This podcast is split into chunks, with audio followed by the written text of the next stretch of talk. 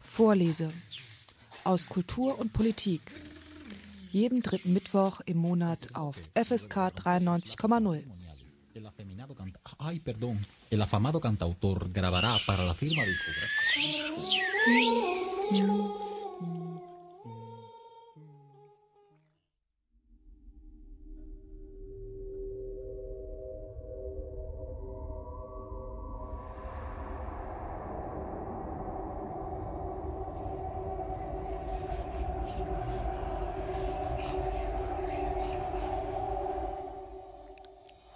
Welt ist zu kompliziert.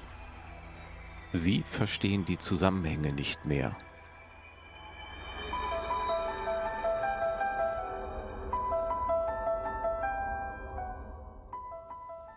Egal. Greifen Sie doch einfach zu einfachen Erklärungsmustern.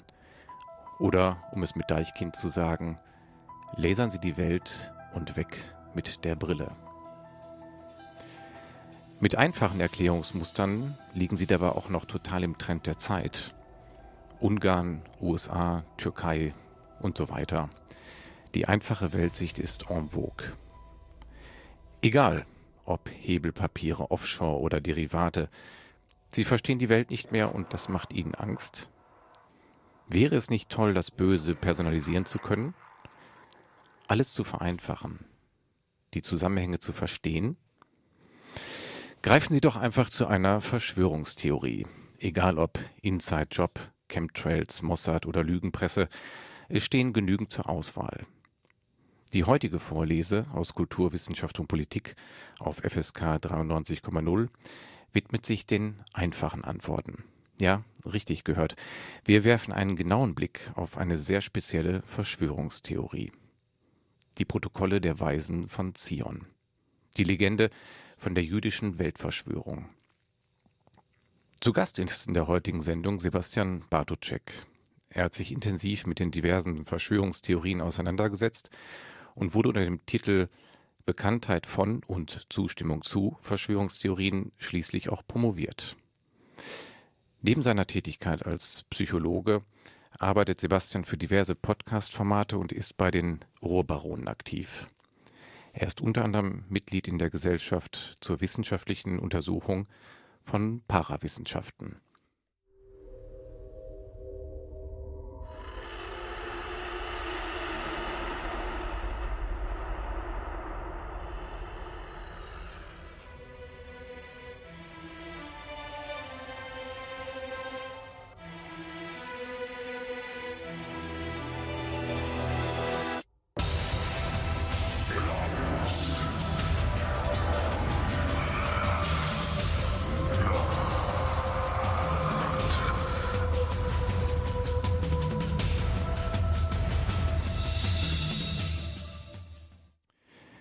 Ja, und in der heutigen Sendung begrüße ich, wie gesagt, ganz herzlich Sebastian Barducek. Guten Abend. Guten Abend. Ja, schön, dass du die Zeit findest, heute hier in der Sendung Vorlese etwas genauer in diesen Konstrukt Verschwörungstheorien einzusteigen. Ich habe es eingangs erwähnt, du hast in dem Bereich promoviert. Zu Beginn interessiert mich eigentlich immer die Motivation der Menschen. Wie bist du darauf gekommen, zu Verschwörungstheorien deine Promotion anzufertigen? Also ich habe mich eigentlich schon relativ früh für Parawissenschaften interessiert. Wir hatten bei uns zu Hause äh, Bücher rumliegen von Erich von Däniken.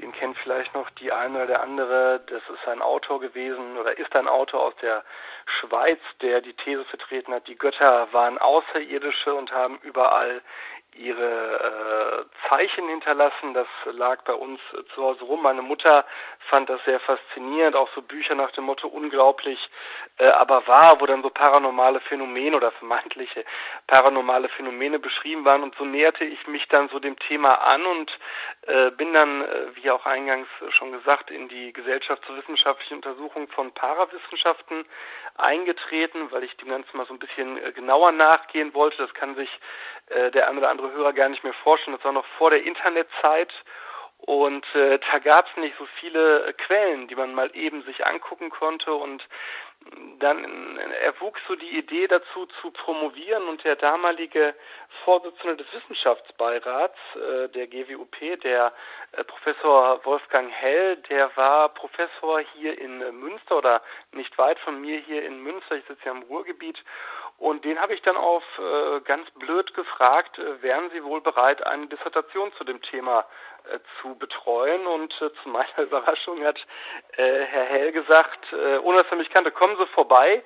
Und nach äh, fünf Minuten Gespräch bei ihm ging es gar nicht mehr darum, ob ich bei ihm promoviere, sondern äh, wie die Details einer solchen Promotion aussehen würden. Und dann habe ich mich in die Welt der Verschwörungstheorien im Detail begeben, in einem Ausmaß, dass ich zu Beginn der Promotion auch ehrlich gesagt nicht für aus äh, möglich gehalten hatte.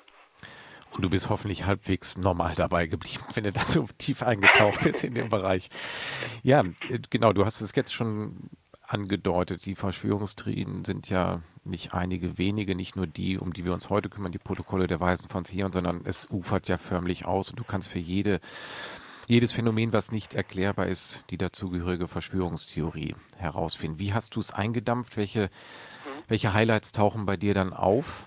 Also ich habe tatsächlich 95 verschiedene Verschwörungstheorien betrachtet, die aus völligst unterschiedlichen Bereichen kamen. Damals äh, war das auch noch nicht so ein großes Thema. Viele haben mich gefragt, warum kümmerst du dich um so einen äh, Mist, in Anführungsstrichen? Und das geht von äh, Elvis lebt noch, Lady Diana wurde ermordet, über Auspüffe äh, von Autos werden bewusst nicht aus rostfreiem Stahl hergestellt, äh, bis hin zu so Sachen, äh, Uwe Barschel wurde ermordet, Scientology, was ist auf der 1-Dollar-Note drauf, ähm, bis äh, historische Verschwörungstheorien, sowas wie Mozart wurde ermordet und ja, aber eben auch äh, aus heutiger Sicht politische Verschwörungstheorien, wie eben die Protokolle der Weisen von Zion.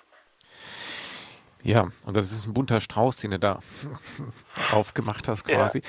Genau, es dient immer dazu, das kann man ja fast für alle sagen, Phänomene, die nicht 100% erklärbar sind, die irgendwie nicht so richtig reinpassen, irgendwie mit einer Verschwörung zu erklären. Wir wollen heute ähm, tiefer in eine politische Verschwörungstheorie äh, eintauchen, nämlich die Protokolle der Weisen von Zion. Ich würde jetzt gern zu Beginn mit dir und den Hörer und Hörerinnen gemeinsam einmal kurz in eine, eine Minute, anderthalb Minuten in so einen YouTube-Beitrag reinhören. Ähm, wenn man den Begriff bei YouTube eingibt oder auch bei Google, dann erzielt man ja Zehntausende, Hunderttausende Begriffe, wenn man es eingibt. Ich will mal die, die anderthalb Minuten kurz einmal reinhören und dann können wir zum Thema direkt einsteigen. Die Protokolle der Weisen von Zion. Ich habe hier eine hoffentlich verständliche Kurzfassung des schwer lesbaren Textes erarbeitet, an welchem ich mich eng orientiert habe. Link unten in der Beschreibung. Achtet bitte auf die Parallelen zu unserer heutigen Umwelt und entscheidet dann für euch, was für Manuskripte wir hier vor uns haben. Ist dies eine historische Fälschung oder der Masterplan? Dies sind die Richtlinien und Programmpunkte einer Verschwörung zur geistigen und wirtschaftlichen Oberherrschaft über alle Völker. Anfang 1900 wurden sie in hebräischer Sprache von der russischen Polizei bei einer Hausdurchsuchung gefunden. Einige Textpassagen deuten jedoch auf ein Ursprungsjahr weit vor 1800 hin. Die Vorgänge des Ersten Weltkriegs machten klar, dass die Manuskripte offenbar einen Fahrplan darstellten, welcher bis heute eingehalten wird Menschen mit schlechten Trieben sind zahlreicher als gute, daher manipulieren wir mit Macht und Gewalt. Das Recht liegt erfahrungsgemäß in der Macht. Freiheit ist nur ein realitätsfremder Gedanke, den wir uns zunutze machen, um das Volk, das davon träumt, für unsere Partei zu gewinnen. Gut, man kann jetzt natürlich stundenlang da reinhören. Ja. Sebastian, ähm, das ist mir eingefallen, dass man, man, es ist ja Hanebüch, man, man flippt im ersten Moment aus und denkt, das ist ja unglaublich wahnsinnig. Er behauptet ja am Anfang, macht euch ein eigenes Bild, ähm, will es neutral darstellen mit verzerrter Stimme. Es läuft ja dann doch darauf hinaus, direkt im zweiten Satz, es gibt einen Masterplan. Ist das ein symptomatischer Ausschnitt oder habe ich den gewählt und er passt nicht? Ich finde eigentlich sehr gut passend, weil äh, das auch so ein bisschen äh, das moderne Narrativ ist, wie Verschwörungstheoretiker daherkommen. Also dieses informiert euch selbst, äh, macht euch schlau, macht euch da ihr, euer eigenes Bild, glaubt den Mainstream-Medien nicht. und was dann eigentlich kommt, ist, glaubt aber alles, was ich jetzt hier sage und glaubt bitte alles ungeprüft, was ich hier sage und wenn ihr nicht zum selben Ergebnis kommt, dann äh, seid ihr immer noch desinformiert. Das ist das, wie äh, heute die meisten Verschwörungstheoretiker einzusteigen pflegen. Und wie gesagt, man trifft Zehntausende Treffer, erzielt man bei YouTube, die ich habe in ein paar reingehört. Irgendwann erträgt man es ja nicht mehr. Mhm. Deshalb nochmal Hut ab für diese Promotion, weil man wird, ja, man wird ja wirklich verrückt dabei. Sie funktionieren, wie du sagst, nach einem ähnlichen Schema. Es ist vermeintliche Beweise werden angeführt, die dann aber auch nicht im, im Detail erläutert werden. Es wird als Tatsachen dargestellt, etwas, was nachweisbar keine Tatsache ist.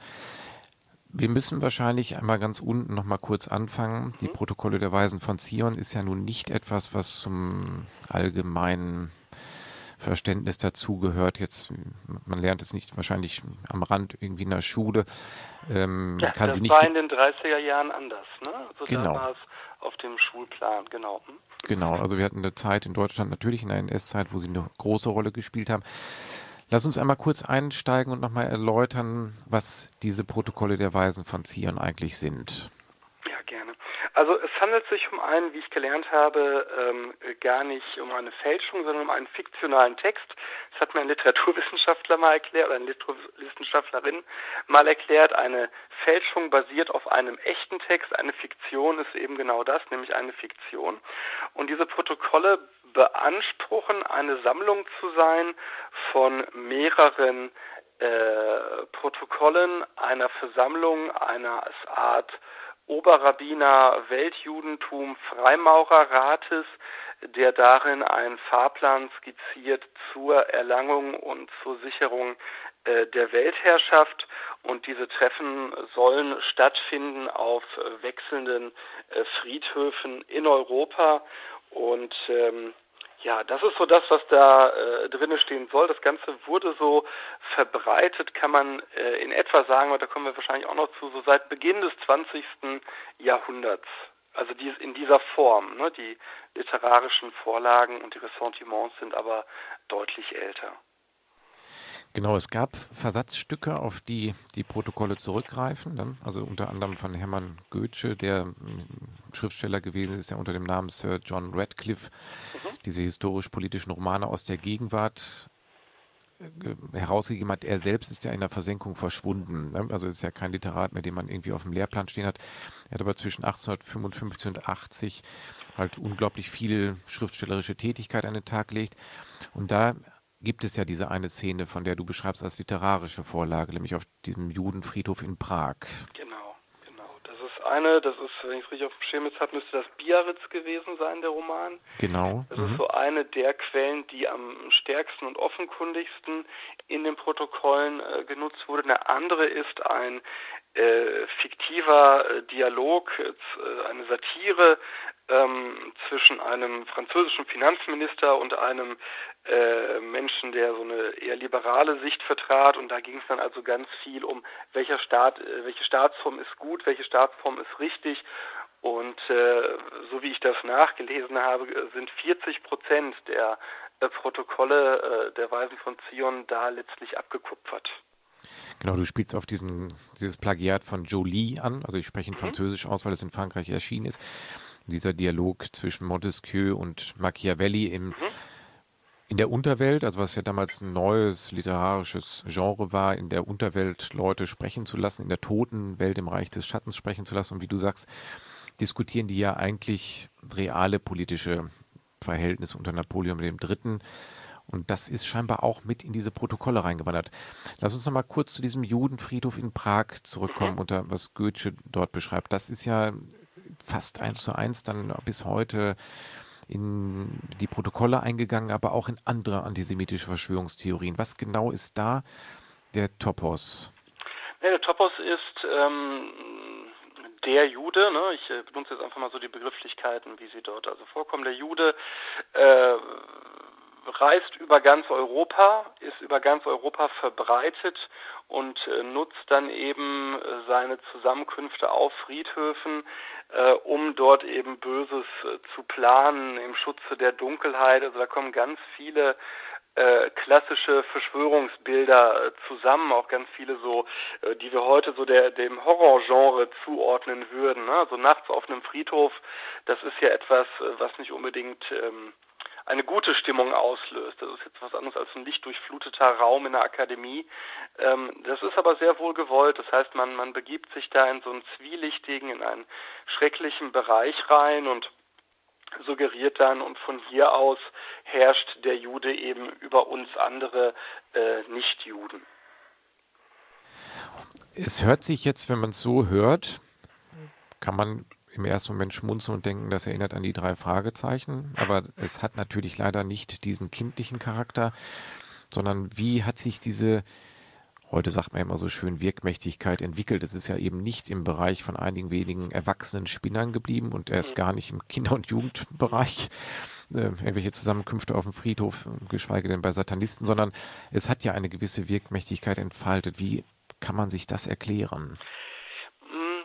Vielleicht können wir noch auf ein anderes Versatzstück kommen, was sich auch äh, in den Protokollen findet, nämlich, äh, und vielleicht wird dann die Entwicklung klarer, eine Parodie auf das, was Theodor Herzl in der Judenstaat äh, veröffentlicht hat. Das heißt, es gab also zu Beginn des 20. Jahrhunderts äh, diese neu aufkommende starke zionistische äh, Strömung um Theodor Herzl, die eine äh, Heimstätte für das Volk Israel gefordert hat. Und ähm, da war also was in Bewegung. Und dann hast du natürlich in Europa ein antisemitisches Topos, ein antisemitisches Narrativ, das viele Jahrhunderte zurückreicht ähm, und an das die Protokolle anschlussfähig waren, ebenso wie gewisse Bilder und Zuschreibungen zu dem Juden, die ja eher eine, eine europäische äh, Ressentiment waren. Da können wir gerne später auch nochmal drauf, wenn wir auf die arabische Welt schauen. Ähm, dieses Topos ist eben, der, Jude ist reich und eigentlich hat der Jude äh, das gesamte Geld und äh, das ist dann in Händen der Bankiers. Und da werden dann immer natürlich, nicht natürlich, da werden dann immer die äh, Rothschilds und äh, der Herr Oppenheimer äh, genannt. Und ein Teil der Wirkmächtigkeit ähm, kommt natürlich dann in der Folgezeit auch daher, dass äh, zur Zeit des Nationalsozialismus das mit ganz äh, neuen medialen Formaten umgesetzt wurde, nämlich mit äh, dem Film. Ne? Die Nationalsozialisten, die äh, den Film als Propaganda äh, äh, entdeckten, mit, mit Hitler und Goebbels als begeisterte Kinofans, würde man heute lapidar sagen, haben dieses Bild immer wieder in nationalsozialistische Propagandafilme eingebettet. Und ähm, das ist so ein Teil des Ganzen, wieso es gewirkt hat. Ich glaube aber tatsächlich, dass jedes Land, wo es wirkte, eine Stück weit andere Geschichte hat, warum es dort so funktioniert hat. Also ähm, das haben wir, glaube ich, noch gar nicht gesagt. Ähm, hochwahrscheinlich basiert dieses Werk in der vorliegenden Form auf die Arbeit des zaristischen Geheimdienstes Ochrona. Und ähm, die haben das äh, ins Russische übertragen, um, ja, ich sag mal, so etwas wie äh, die Angst vor einer Konterrevolution oder vor einer äh, Unterwanderung äh, des, des, zaristischen Staates äh, zu verbreiten. Der Zar war ja auf einem absteigenden Ast äh, zu der Zeit schon und ähm, wie das äh, immer so ist, wenn man einen Feind ausmachen kann, dann fällt es natürlich leichter, die Leute hinter einem Banner zu scharren. Ja, genau, du sprichst es schon an, nämlich die, die, Entstehungsgeschichte, zu der wir jetzt noch nicht gekommen sind. Wir haben jetzt die Quellen gestreift, da können wir gleich auch nochmal noch mal zu Jolie nochmal etwas stärker kommen. Sie sind, wie du gesagt hast, 1905 wahrscheinlich so das erste Mal gedruckt erschienen und in Deutschland dann das erste Mal wirklich verlegt worden, 1920, also in einer Zeit, in der ähm, die Industrialisierung schon weit fortgeschritten ist, aber so ein Stück weit das Zeitalter der Moderne noch mal stärker durchschlägt, die Welt schwieriger wird, unerklärlicher wird, der Erste Weltkrieg kommt dazwischen.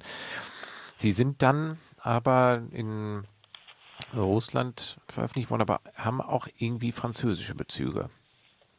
Ja, wobei, äh, da muss ich tatsächlich gestehen, da wirst du wahrscheinlich mehr drüber wissen als ich. Ich bin immer auf dem französischen Auge so ein bisschen blind, da ich der französischen Sprache nicht so mächtig bin. Also es gibt äh, französische Bezüge, da hatten wir gerade äh, Jolie. Es gibt dann viel Streit darum, wer genau äh, was wie übersetzt und entnommen hat. Äh, aber relativ unstrittig ist, dass es zuerst in Russland äh, veröffentlicht wurde und dann in den 20ern den Sprung nach Deutschland schaffte. Ja, und diese Entstehungsgeschichte, die kann man sich ja jetzt noch einmal genauer angucken. Nämlich, das ist nämlich genau das, wo die Verschwörungstheoretiker sagen würden, ihr beiden, die hier jetzt sprecht, ihr könnt es gar nicht nachweisen. Also ist es ein Geheimdokument, was die Juden veröffentlicht haben. Weil nämlich, soweit ich informiert bin, die ganz genaue Quellenlage nämlich nicht mehr 100% recherchierbar ist, weil es aus Versatzstücken zusammengeschrieben worden ist und man jetzt nicht mehr ein oder zwei Autoren dessen äh, Ding festmachen könnte. Aber genau das spielt ja bei Verschwörungstheorien den Anzettlern von diesen mhm. in die Hände. Genau, wobei das, äh, also du hast, hast du völlig recht, das ist genau diese Argumentation, ja, ihr könnt das ja nicht beweisen. Ähm, das trifft aber auf jedes äh, Dokument zu, das ein gewisses äh, Alter hat. Also man kann sich jetzt ja vorstellen, dass der zaristische Geheimdienst äh, jetzt nicht hingegangen ist und in einem Open Source Projekt äh, irgendwo angelegt hat, wie das jetzt genau mit der Fälschung war. Und das Wesen eines äh, Geheim- oder Nachrichtendienstes liegt nun mal darin, im Geheimen zu wirken. Insofern ist das so ein, so ein Vorwurf, den, wenn man sich den mal genauer betrachtet, eigentlich in sich zusammenfällt, aber ein Verschwörungstheoretiker natürlich dann nicht äh, geeignet ist zu überzeugen, ne? weil der dann sagt, ja gut, aber das kannst du halt trotzdem nicht. Das ist aber ich habe so viel beispielsweise, wenn wir nochmal auf Däniken, also was harmloseres schauen, ähm, äh, es kann ja auch keiner genau belegen, wer was äh, an der Bibel geschrieben hat, wo was herkommt. Und trotzdem würden die äh, meisten Westeuropäer äh, niemals behaupten, weil ich nicht weiß, wo es genau herkommt, muss es stimmen. Also das ist ja auch ein spannender Schluss, ne? zu sagen, ich weiß nicht, wo es herkommt, also wird es wohl echt sein. Das ähm, würden wir ja auch im Allgemeinen eigentlich nicht wollen. Wenn mir jemand äh, beispielsweise eine Rechnung schickt und sagt, zahlen Sie mir 10.000 Euro und ich weiß nicht an wen oder warum, äh, dann glaube ich nicht, dass die Mehrheit auch der Verschwörungstheoretiker sagen würde, ja, das wird schon stimmen, dann zahlen wir doch mal die 10.000 Euro. Sprich also, diese Argumentation ist eigentlich keine, äh, wird aber äh, gerne trotzdem so vor sich hergetragen. Ihr hört die Sendung Vorleser auf FSK 93,0 und mit dem heutigen Term Themenschwerpunkt Verschwörungstheorien am Beispiel der Protokolle der Weisen von Zion. Zu Gast ist Sebastian Bartuczek. Hallo nochmal. Hallo. Ähm, ich würde jetzt gern einmal direkt in so einen Auszug einer Passage der Protokolle der Weisen von Zion einsteigen, die aus dem literarischen Vorlage von Julie abgewandelt worden ist, um 180 Grad antisemitisch gedreht wurde wo wir direkt in die Diskussion der Tagesaktualität der Verbreitung einsteigen können. Zeitschriften und Zeitungen sind die beiden wichtigsten Mittel zur Beherrschung des Geisteslebens. Aus diesem Grunde wird unsere Regierung das Eigentumsrecht der meisten Zeitungen und Zeitschriften erwerben. Sie wird damit vor allem den schädlichen Einfluss der nichtamtlichen Presse ausschalten und auf den Geist und die Stimmung des Volkes in nachhaltigster Weise einwirken. Auf je zehn Zeitschriften und Zeitschriften, die uns fernstehen, werden 30 kommen, die wir selbst gegründet haben. Das darf natürlich in der Öffentlichkeit nicht bekannt werden. Unsere Zeitungen und Zeitschriften sollen daher äußerlich den verschiedensten Richtungen angehören, sich sogar gegenseitig befehden, um das Vertrauen der ahnungslosen Nichtjuden zu erwerben, sie alle in die Falle zu locken und unschädlich zu machen. Da sind ja Versatzstücke drin, ganz eindeutig der tagesaktuellen Lügenpressekampagne. Ist das ein ein wesentlicher Kern der Protokolle von der Weisen von Zion oder worum geht es eigentlich in dem Plan, der vermeintlichen Plan der Juden, die Weltherrschaft zu übernehmen? Also diese Pressesache ist sicherlich eines der äh, Versatzstücke, das äh, wir heute am stärksten äh, wahrnehmen, das übrigens in der Form der Wahrnehmung erst durch Rosenberg nochmal, also den, den NS-Programmatiker, ähm, so geschärft wurde. Im Kern ging es äh, vielmehr eigentlich darum, dass gesagt wurde, wir brauchen äh, äh, Umstürze, wir brauchen so etwas wie äh, Zinsknechtschaft, Geldtyrannei, um mal diese Begriffe alle äh, zu benutzen. Und äh, wir müssen äh, Kriege schaffen, wo dann oder Spannungssituationen schaffen, wo die Leute dann dankbar sind, wenn wir ihnen Grundrechte entziehen. Spannend ist, wie du auch sagst, das sind alles, also all diese Teile sind Themen, die wir heute auch wieder äh, aufploppen haben. Äh, und da zeigt sich, wo die Cleverness dieses Textes liegt, nämlich sie ist eine äh, Projektionsfläche eigentlich für jeden hinreichend äh, entwickelten Staat. Also in dem Moment, wo ein Staat äh, beansprucht, demokratische Prozesse zu haben, sind all diese Gefährdungen, äh, die, die ich gerade benannt habe, die du auch gerade ja nochmal vorgelesen hast, natürlich äh, da und darum, äh, darüber fürchtet man sich. Und was die Protokolle clever machen, ist die Gegenargumente vorwegzunehmen, sodass man sich vorweg schon Kritik immunisiert. Also ne, denn eines der Haupt- äh, oder eines der großen Gegenargumente äh, wäre ja immer zu sagen, also wenn es doch eine gelenkte Presse gäbe, wie kann es denn dann sein, dass die so viele unterschiedliche Meinungen vertritt? Und wenn jetzt auf einmal von vornherein schon gesagt wird, nee, nee, wir werden so tun, als wären da unterschiedliche Meinungen, ähm, dann ist das letztlich der Kritik auch nicht mehr zugänglich. Denn wie müsste denn dann, oder eine Presse, die dieses Argument oder dieses vermeintliche Argument nicht erfüllt, ist ja nicht denkbar. Ne? Das ist ja nicht vorstellbar. Also es gibt ja eigentlich nur zwei Arten von Presse. Die eine, die ist zentral gelenkt, wie in Russland. Das heißt, es gibt eine äh, herrschende Staatsmeinung, die ist in jedem Fall gelenkt. Das andere ist halt Pluralismus. Und wenn jetzt gesagt wird, der Pluralismus ist per se auch schon gelenkt, dann äh, dreht sich das Ganze direkt um sich selbst. Und es greift ja ein Vorurteil Juden gegenüber auf, was nämlich gesagt wurde, die moderne Welt, Pluralismus, Demokratie, Parlamentarismus sind auch wiederum jüdische Erfindungen, sodass du aus diesem Kreislauf des antisemitischen Denkens, die Juden stecken hinter allem, gar nicht rauskommst. Spannenderweise, und das ist eine Sache, die sich verändert hat, ähm, was auch eine antidemokratische Kernhaltung ist, ne, die natürlich den Nazis sehr in die Karten spielte, äh, also ähm, nicht Demokratiekritik, sondern Demokratie als Staatsform ablehnend. Ne? Was aber heute wiederum anders äh, gedreht wird. Das heißt, äh, dieselbe Aussage führte früher bei den Nazis zu der Schlussfolgerung, also ist Demokratie keine gute Staatsform und führt heute zu der Aussage, Demokratie wäre eine gute Staatsform, aber wir haben ja keine. Mhm. Und aus der Schleife kommt man dann auch wiederum gar nicht raus. In den 30er Jahren Klar, da haben die natürlich nochmal Urstände, wie man so schön sagen könnte, gefeiert, die Protokolle der Weisen von Zion. Seit dem Erscheinen um 1900 herum haben sie sich natürlich auch ähm, unglaublich verbreitet. Ähnlich wie der Antisemitismus sind sie nicht wegzukriegen. Man kriegt sie mit rationalen Argumenten nicht weg. Und im Gegenteil, sie haben ja eigentlich ihren Siegeszug nie ganz aufgehört zu ziehen, kann man so sagen. Also zumindest, äh, wenn man das auf einem äh, globalen Kontext sieht und wenn man die verwendeten äh, Ressentiments sieht, die äh, Protokolle oder die, der Glaube an die Echtheit der Protokolle, ich habe das extra nochmal nachgeschaut in meiner Dis, das ist nicht sehr verbreitet. Das heißt also, die Mehrheit äh, der Menschen in unserem Land weiß schon, dass diese Protokolle, dieses Schriftstück, nicht echt sind. Aber äh, auch das hat ja nochmal vergleichend mir in Vorbereitung angeguckt, äh, Versatzstücke daraus, wie beispielsweise einflussreiche jüdische Familien kontrollieren große Bereiche des Weltgeschehens, die sind äh, deutlich äh, verbreiteter als der Glaube an die Echtheit der Protokolle in der Summe. Ja, weil, weil du gerade die Versatzstücke ansprichst, da bin ich auch über ganz viele gestolpert. Also in der Geschichte schon der Mord an Rathenau, die Täter haben sich darauf berufen und gesagt, ja, er ist einer dieser 300, die die Welt regieren, im Hintergrund die Strippen ziehen.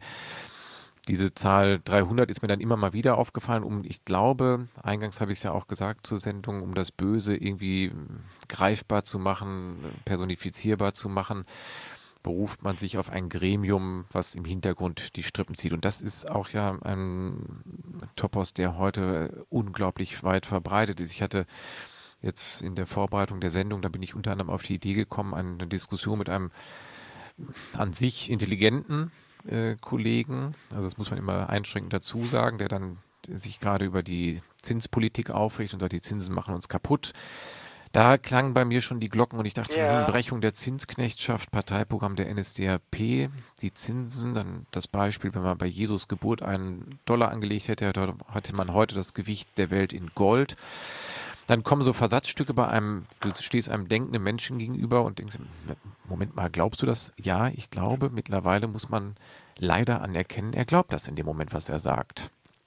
Also was wir wissen ist, dass äh, Bildung zwar ein Faktor ist, der ein, ein wenig vor Verschwörungsglauben äh, oder Verschwörungstheorieglauben schützt, Äh, aber im Kern tendieren wir alle dazu, äh, lieber einfache Erklärungen erst einmal anzunehmen. Und äh, eine, ein Befund meiner Dissertation ist, dass wir alle an Verschwörungstheorien in dem einen oder anderen äh, Ausmaß äh, glauben. Und ich halte es immer für einen ganz gefährlichen Fehlschluss äh, zu sagen, wer an Verschwörungen oder nur die äh, Unterbelichteten, sage ich jetzt mal so, äh, glauben an Verschwörungstheorien. Das ist nicht so und das war auch nicht so. Wenn man jetzt mal tatsächlich mal darauf schaut, ähm, ich habe äh, Alfred Rosenberg natürlich nicht kennengelernt, aber wenn man seine Sachen liest, das war kein ungebildeter äh, Trottel, der Chefideologe der NSDAP. Äh, trotzdem hat der äh, voll und ganz an die Protokolle der Weisen von Zion geglaubt. Das, äh, da geht es um, um andere Facetten als äh, Intelligenz. Und ähm, ja, ich nehme das auch wahr, dass im gerade auch im linken Spektrum, wobei das jetzt die Frage ist, sind links und rechts gute Kategorien, aber diese, dieses, dieses Topos der, ähm, der Zinsknechtschaft, das ist tatsächlich mittlerweile auch wieder meiner persönlichen Wahrnehmung nach viel verbreiteter, als ich das noch so Ende der 90er, Anfang der 2000er äh, erlebt habe. Da äh, ploppen wieder die alten Ressentiments auf. Ja, ich wahrscheinlich verstärkt auch durch diese Finanzkrise, wo man wieder mal den Eindruck hatte, dass wir von äh, einigen wenigen Bankhäusern regiert werden. Und auch da in dieser Diskussion, die ich jetzt erwähnt hatte, lief es letztendlich der Handlungsstrang, der Diskussionsstrang darauf hinaus. Nein, ich bin kein Antisemit, aber die Rothschild sind doch nun mal eine mächtige Band. Da kannst du doch nicht, äh, da kannst du doch nicht die Augen vor verschließen. Also wird wieder ein Versatzstück genommen. Die Rothschilds gibt es. Ne? Also es ist ja nicht, dass man sich alles ausdenkt und alles aus den Fingern mhm. saugt, aber mhm. es wird natürlich in einen Brei verbrämt, wo man dann ganz schnell beim raffenden und schaffenden Kapital wieder ist. Und ich habe so den Eindruck, dass es seit der Finanzkrise äh, mit diesem virtuellen Geld, was keiner mehr so richtig begreift, was da eigentlich an Hebel und an, an faulen Krediten läuft, das versteht man nicht mehr. Das dann so einfache Erklärungsmuster, dass da 300 sind jüdischer Abstammung, die das alles steuern dankbare, ähm, ja, eine dankbare Erklärung ist. Ich glaube tatsächlich, dass die Finanzkrise, also die, die erste Immobilienkrise, dann die Finanzkrise, ähm, für viele Menschen nicht verstehbar war und nicht verstehbar war, warum man diese Banken, die man gerettet hat, retten musste aus Sicht der Staaten. Ne? Also ähm, äh, man hätte natürlich auch sagen können, lass diese Banken zugrunde gehen. Das wäre übrigens die, die kapitalistische äh, die liberal-kapitalistische Antwort gewesen. Äh, ne? Wer äh, auf dem Markt nicht bestehen kann, der geht halt unter. Ähm, was aber tatsächlich die Politik damals völlig versäumt hat, ist klarzumachen, was das für den einzelnen Sparer und die Bürger bedeutet hätte. Ne? So. Und ähm, spannenderweise finde ich, Deutschland ist ja relativ unbeschadet aus der Finanzkrise äh, hervorgegangen im Vergleich beispielsweise, ich war kurz nach der Finanzkrise viel in Irland unterwegs, das war echt schlimm zu sehen, wie viel da äh, an Immobilien auf einmal frei wurden, welche Riesenprobleme es dort gab. Aber dieses diffuse Gefühl von, da war irgendwas Schlimmes und das könnte uns jederzeit wieder passieren. Ähm, da habe ich so das Gefühl, ohne dass ich das belegen kann, dass der Deutsche da auch besonders anfällig nochmal ist für so Angstszenarien. Äh, und äh, vor Angst äh, äh, Angst ist ja irrational. Vor Angst schütze ich mich am besten dann anscheinend mit anderen irrationalen Modellen. Ne? Ja, das Lied passt ja ideal zur Sendung, wenn man von einem jüdischen Masterplan zur Weltherrschaft ausgeht.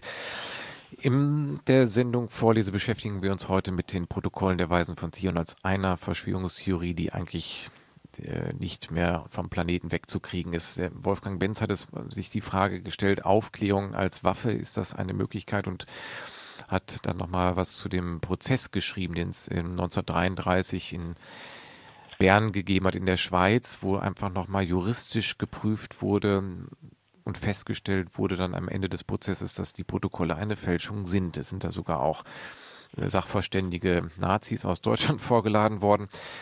Es ist mit viel Zeugenaufwand, Recherche klargestellt worden, nein, es handelt sich da um ein Plagiat, es ist nicht von einem jüdischen Weltverschwörung die Rede. Diesen Prozess hätte man leider sich aber fast schenken können, weil damit kriegt man so Protokolle auch nicht wieder weg. Nein, man kriegt sie nicht weg, weil sie eine äh, emotionale Funktion letztlich äh, bedienen. Und äh, gerade dieser Prozess von Bern und das Ende macht eigentlich klar, wie das funktioniert. Also da kommt nach äh, mehreren Jahren Prozess äh, zweifelsfrei raus, das Ding ist eine Fiktion. Und äh, dann sagen eben die Nazi-Gutachter, die Nationalsozialisten, ja gut, dann äh, stimmt das halt alles nicht, wo es herkommt, dann muss es äh, woanders herkommen, weil es ist ja echt. Und das ist natürlich äh, alles andere als eine wissenschaftliche Argumentation, aber das, das Bedürfnis, diese Texte als wahre Texte rezipieren zu wollen, das steht dann einfach drüber. Und deswegen ähm, ist das das, wo ich mal sage, ja, man muss gegen Verschwörungstheorien auch äh, mit Fakten vorgehen, aber das reicht eben nicht. Nämlich da, wo Verschwörungstheorien eine emotionale Funktion haben, muss ich äh, auf der nicht argumentativen Ebene was dagegen setzen können. Ja. Sie haben dann, um dann nochmal darauf zurückzukommen, ähm, sie sind nicht aufzuhalten gewesen seit knapp über 100 Jahren, sondern mhm. sie haben ihren Weg weltweit gefunden. Und vielleicht könnten wir da jetzt noch mal, mal so einen Blick drauf werfen.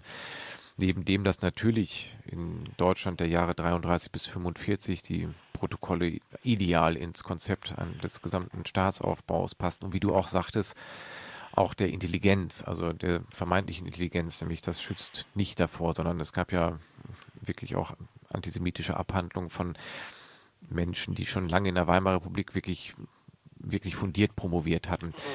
In Deutschland ist es einfach zu beschreiben in den Jahren, aber die Protokolle haben ja auch ihren Siegeszug in anderen Regionen angetreten. Und das finde ich ganz spannend, als ich das nochmal so äh, nachgelesen habe, wie die, Verschwör wie die Protokolle äh, ihren Siegeszug in der arabischen Welt angetreten haben, den sie bis heute äh, eigentlich haben. Da, da, sind die Protokolle der Weisen von Zion nicht aus den Buchhandlungen äh, wegzudenken vieler äh, arabischer Staaten. Und da habe ich gelernt, dass eigentlich die Protokolle zu Beginn äh, ihrer Verbreitung dort gar nicht so gut ankamen, weil der Topos nicht passte. Also man hatte in der arabischen Welt eher so den Topos eines äh, ekligen, armen, fertigen Juden, äh, als äh, dieses reichen, alles kontrollierenden Judens. Und erst mit dem äh, Aufkommen des Konfliktes äh, um den äh, um Palästina, äh, erst mit diesem Aufkommen wurde das Ganze eben dort auch salonfähiger und wir haben wenn wir auf heute schauen, natürlich unter den Antisemiten der Hamas glühende Verfechter der Echtheit der Protokolle der Weisen von Zion Hamas verbreitet äh, die immer wieder und äh, eben auch über Fernsehformate, so dass da eine äh, sehr große Rezeption bis heute äh, stattfindet. In Deutschland, da hast du recht, war nach 45 äh, offiziell erstmal Schicht mit dem Ganzen und du kriegst heute auch im Buchhandel keine nicht kommentierte äh, Version mehr.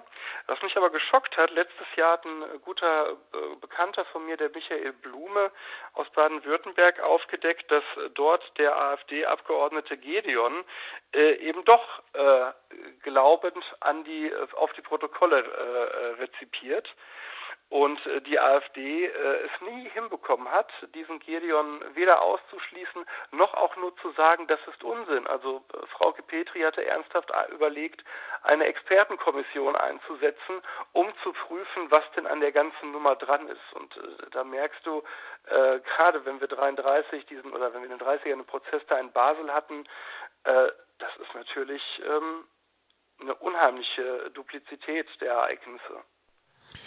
Ja gut, die AfD hat ja, das ist ja heute auch mit Höcke nochmal deutlich geworden, provoziert natürlich auch extra mit rechtsextremen äh, Teilen, Ideologien. Mhm. Ne? Also da, da haben sie ja wirklich scheinbar keine Berührungsängste. Und mich wundert es jetzt nicht, dass da auch natürlich jemand ähm, dann doch geduldet wird, der auch in Teilen, äh, ganz weiß ich es jetzt nicht, also den Fall kenne ich jetzt nicht, also zumindest antisemitische Ideen in Umlauf bringt. Aber das passt natürlich auch so ein, bisschen in die Zeit dieser einfachen Antworten, die wir jetzt in Europa erleben. Ist da, erlebst du das so, dass da auch eine Renaissance von solchen Denkmustern oder eine Wiederaufflammen dieser Denkmuster stattfindet? Oder wann, wann, nochmal die Frage geschichtlich zurück, nach, nach 45, wann flammte es denn eigentlich wieder auf? Das ist schwer einzuschätzen. Also der Antisemitismus war sicherlich nicht nach 45 auf einmal weg und alle waren überzeugte Demokraten, aber es, es schwelte äh, länger so vor sich hin und äh, es gab eigentlich auch einen ähm, politischen Konsens, dass man mit den Thematiken nicht spielt.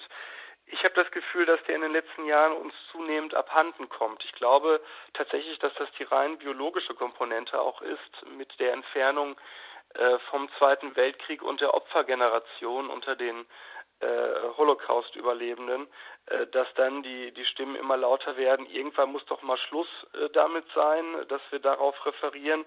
Und damit werden dann natürlich durch die Hintertür auch diese äh, antisemitischen Sachen wieder salonfähiger.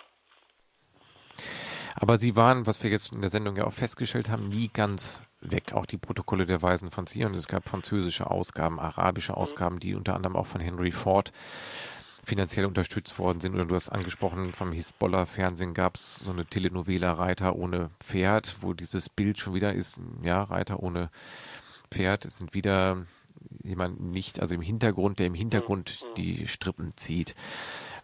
Ist denn eigentlich in der Geschichte der Protokolle auch mal das miteinander verwoben worden, dass gesagt wurden, diese Protokolle, das sind heute die und die namentlich? Also was ich immer noch erlebe, ist, dass immer noch auf Rothschilds vor allem äh, referiert wird, ähm, äh, verwiesen wird. Ne? Dass der, die Familie Rothschild steht immer noch äh, klar im Fokus. Ähm, es gab in dem Buch Geheimgesellschaften von Jan van Helsing der hat dann äh, auch da eine Brücke schlagen wollen zu dem ehemaligen Bundeskanzler äh, Kohl. Und äh, eigentlich, wenn du jeden möglichen Kanzler eingibst und äh, Jude äh, dazu bei Google, dann wirst du irgendwo eine Verschwörungstheorie finden, die behauptet, dass dieser Bundeskanzler entweder Jude war oder von Juden oder Zionisten, oder wie dann so der äh, Codebegriff ist, gelenkt wurde. Ja, und das wäre nochmal eine interessante Frage, das werden wir in der Sendung nicht mehr erörtern, aber ich, mir kommt gerade der Gedanke an einen spanischen Trikotverkäufer auf Mallorca, den ich ähm, nach einem Plagiat gefragt hatte. Ein Pakistaner, der sagte, ja, ähm, die kosten hier so viel, weil wir bei der Polizei aufpassen müssen. In Pakistan kosten die nur zwei Euro und alle kaufen die, weil das sind nachgemacht, das sind keine Israelic Brands. Und dann habe ich erst so gestutzt und habe gedacht, hm, äh, hä, was habe ich das richtig verstanden? Nochmal ja. nachgehakt. Er meinte, ja, wieso? Das äh, Adidas, Nike, das sind alles israelische Firmen. Und habe ich noch, habe ich ihn so erstaunt angeguckt und gesagt, ja, Adidas ist meiner Meinung nach in Deutschland gegründet worden und Nike in den USA. Und dann wiegelte er aber auch ab und sagte, ja, das wüsste er jetzt gar nicht so genau, aber es wäre ja so, dass äh, die Juden im Hintergrund die Fäden ziehen und denen die ganzen Firmen gehören würden. Da sind wir wieder an dem Erklärungsmuster, dass man, glaube ich, mit dem konkreten Fall, ich weiß es nicht genau, ich bin dann gegangen, diese Gespräche, ich weiß nicht, wie du das einschätzt, habe ich das Gefühl, manchmal die machen gar keinen Sinn mehr. Da hat man schon jemanden verloren, weil ich weiß, wie es weitergehen würde. Überzeugen von dem, was es ist, kann man nicht. Man kann mhm. dann die irgendwie bei Google eingeben, hier Adidas, dann sieht er, ah, ist von Adidas da gegründet worden. Aber wie gesagt, äh, habe ich ja gerade erwähnt, dann wird einfach das nächst, die nächste Schublade aufgemacht und dann stehen halt hinter Adidas da die Juden. Wäre es sinnvoll, da weiter zu diskutieren oder ist da wirklich Hopfen und Malz verloren? Ähm, wenn es überhaupt sinnvoll wäre, mit so einer Person, die ja ein geschlossenes Weltbild hat, weiter zu diskutieren, dann äh, eher auf einer emotionalen Schiene weg von den konkreten Fakten, dass man also fragt, äh, was heißt das denn für dich? Ne? Wie, wie gehst du denn jetzt damit um? Wie soll das denn anders laufen und so weiter und so fort? Und ähm, mitunter, aber da müssen wir auch realistisch sein, eher selten gelingt es dann schon mal zu einer Person durchzudringen. Aber wenn jemand äh, da ein geschlossenes Weltbild hat, dann macht es höchstens Sinn zu diskutieren Leute, die mitzuhören, äh, als für die Person, mit der du diskutierst. Ja, weil nämlich ein Fakt, den wir jetzt noch nicht ja, nee, kurz angerissen haben, diese sowohl die Protokolle als auch andere antisemitische Verschwörungstheorien funktionieren ja auch ohne Juden. Also in, in, ne, die sind ja auch in Ländern veröffentlicht worden. Ich habe irgendwo gelesen, glaube ich, war das Japan, wo einfach kaum jüdische Einwohner sind, an ein paar Händen abzuzählen und trotzdem werden sie da erfolgreich publiziert. Also man braucht ja im Antisemitismus keinen Juden, um Antisemitismus zu betreiben. Ich würde sogar sagen, äh, was wir auch erleben, beispielsweise wenn wir jetzt auf andere äh, Minderheiten schauen, äh, es ist eher andersrum. Je weniger von den Leuten du mitbekommst, umso leichter sind dir Vorurteile dafür einzuimpfen. Ne? Ich, ich schaue dann immer fassungslos nach Sachsen äh, mit all den Vorurteilen gegen Ausländern in brennenden äh, Flüchtlingsheimen und äh, schaue dann Vergleichen nach NRW und denke mir, ja, das scheint tatsächlich so zu sein. Die Angst vor dem Fremden ist etwas anderes als die Auseinandersetzung damit. Ne? So, das ist, glaube ich, das Problem an der Stelle. Ja. Sebastian, wir sind jetzt fast am Ende der Sendung angelangt. Man merkt, dass man bei diesen, dir ist es wahrscheinlich in der Dissertation ähnlich ergangen, an den Verschwörungstheorien lange dran sitzen kann. Wir haben jetzt nur eine grob umrissen, nämlich die Protokolle der Weisen von Zion. Ähm, da bleiben noch 94 über, die, die du betrachtet hast. Und ähm, ich würde mich freuen, wenn wir im Laufe des Jahres noch einmal eine Sendung zu einer weiteren Verschwörungstheorie vielleicht gemeinsam machen könnten. Ja, sehr gerne. Dann danke ich dir an dieser Stelle ganz herzlich, dass du hier telefonisch zu Gast warst in der Sendung und wünsche dir viel Spaß und Erfolg bei deinen aufklärerischen Tätigkeiten weiterhin. Ja, vielen Dank. Vielen Dank für die Einladung und äh, den Hörern da draußen einen schönen Abend. Dankeschön. Bis bald. Bis bald. Ja, und das war die Januarausgabe der Sendung Vorlese auf FSK 93,0. Zu Gast war Sebastian Bartoschek zum Thema Verschwörungstheorien. Ganz kurz ein Ausblick über die nächsten Sendungen. Da möchte ich euch bitten, im Transmitter oder im Internet nochmal nachzugucken nach dem genauen Ablauf. Es ist geplant eine Sendung zur Verstrickung der Hamburger Wirtschaft in der NS-Zeit und eine Sendung zur Biografie von Nicolae Ceausescu, dem ehemaligen rumänischen Diktator.